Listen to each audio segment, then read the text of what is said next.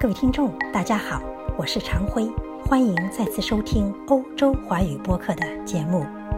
境内江中有滩，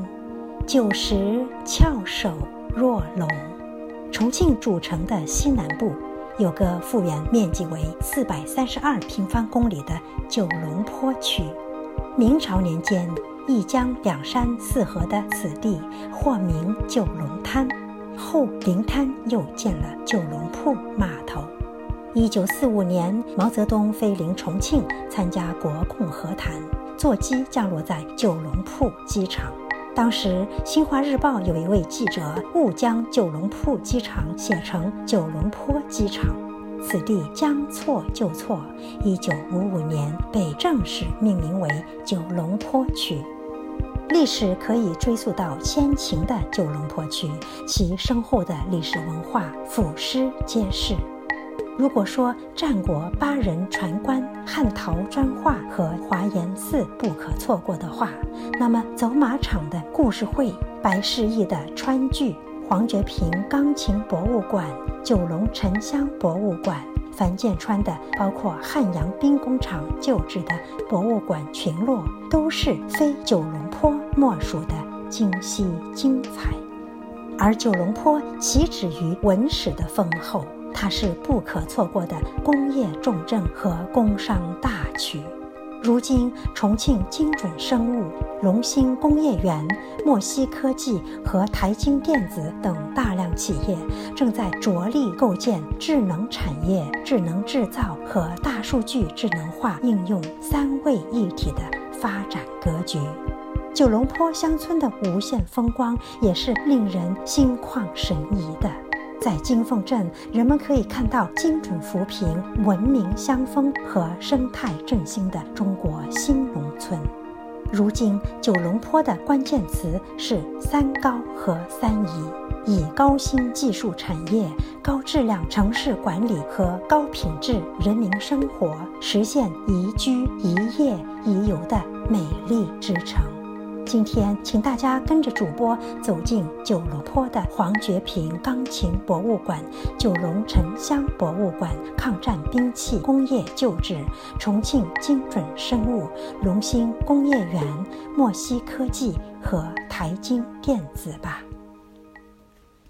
黄觉平钢琴博物馆坐落在九龙滨江石洞，承展面积约六千平方米。由世界著名青年钢琴家李云迪、中国权威文物专家王川平担任名誉馆长，中国著名钢琴教育家旦昭义担任顾问，著名古董钢琴收藏家天子之歌钢琴集团董事长叶浩担任馆长。该项目二零一五年九月十九日开馆。收藏了钢琴诞生三百零八年以来世界各国古典名贵钢琴三百多台，包括贝多芬、李斯特、圣桑、克拉拉·舒曼和鲁宾斯坦等世界著名音乐家使用过的钢琴，以及服务过林肯和罗斯福等美国总统的查克林钢琴，服务过英国维多利亚长公主、德国皇后路易斯的施坦威钢琴等等。二零一七年五月八号，馆中馆李云迪艺术馆开馆，又为九龙坡区增添了一处宝贵的人文资产。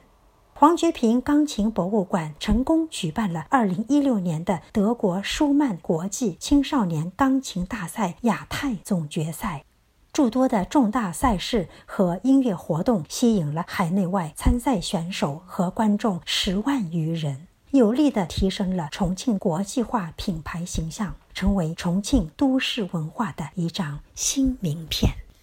九龙沉香博物馆坐落于九龙滨江八洞，二零一六年十二月二十九日开馆，展厅面积达一千三百零一平方米，集沉香教育、收藏、展示、研究于一体，非国有博物馆，也是全国三大沉香博物馆之一。西南地区唯一的沉香文化主题博物馆，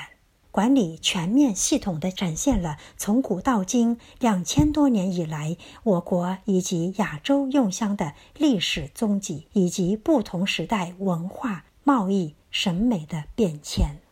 目前，该馆收藏了来自越南、印度尼西亚、马来西亚、巴布亚、文莱等核心产香区的沉香藏品三百余组，珍藏当代工艺美术大师郑尧景、李凤荣等代表作品三十余件，馆藏汉代、唐代、宋代、元代、明代、清代和当代大师作品的茶道具、香道具一百余件。重庆抗战兵器工业旧址公园位于谢家湾街道黄家码头社区傅家沟至九龙溪一线，以重庆建川博物馆为核心，利用国家级文保单位重庆抗战兵器工业旧址群，打造泛主题博物馆群及文旅商业融合项目，由四川安仁建川文化产业开发有限公司承建。重庆建川博物馆主要有兵器发展史、兵工署第一兵工厂旧址、抗战文物、重庆故事、民间祈福、中医药文化、中国喜文化、票证生活博物馆等八个主题博物馆。目前，兵工署第一兵工厂旧址、重庆故事、民间祈福、喜文化等四个场馆已经基本完成了基础布展。预计五月份将对外开放。重庆有个精准生物技术有限公司，它是先进技术与实力资本的珠联璧合。由重庆智飞生物制品有限公司旗下的智瑞投资与国际先进的精准生物治疗团队联合投资了两点八个亿设立。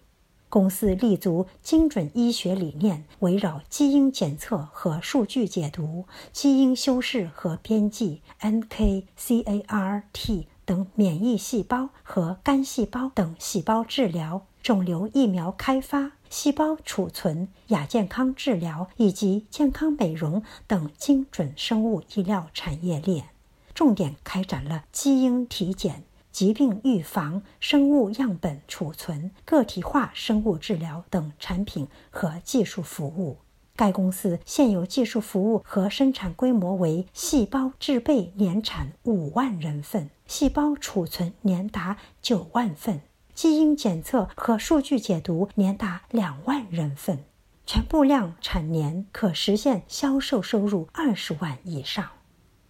陇新通用总部设立于重庆九龙坡，员工达九千余名，在全国各地还拥有二十余家控股公司和参股公司。陇新通用公司创建于一九九三年，系中国企业五百强。陇新控股有限公司旗下的核心企业，二零一二年登陆了 A 股市场。公司以成为中国清洁动力相关领域的榜样企业为愿景，业务涵盖了摩托车发动机、智能电源、无人机、通航发动机、新能源机车及汽车零部件等领域，产品畅销全球一百多个国家和地区，各业务销售规模均处于行业前列，与宝马、Toro。Cummins 等全球五百强企业都建立了战略合作伙伴关系。重庆墨西科技有限公司是华丽家族股份有限公司旗下的高新技术企业。公司成立于二零一三年三月，致力于石墨烯薄膜材料规模化生产、石墨烯薄膜材料规模化制备。成品装备及系统解决方案研发，石墨烯应用产品研发。二零一三年十二月，该企业建成了自主知识产业的全球首条大面积单层石墨烯薄膜生产线，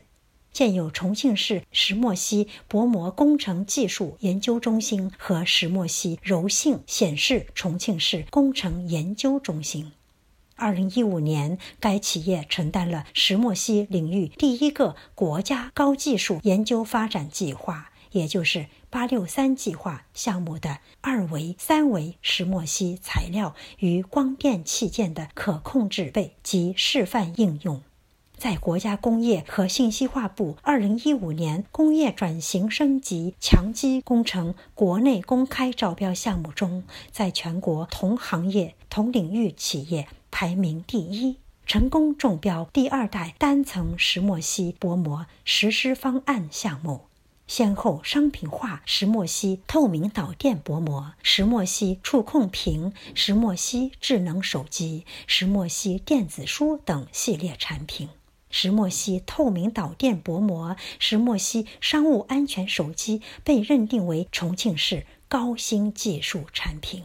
该企业还申请了石墨烯相关专利一百九十余件，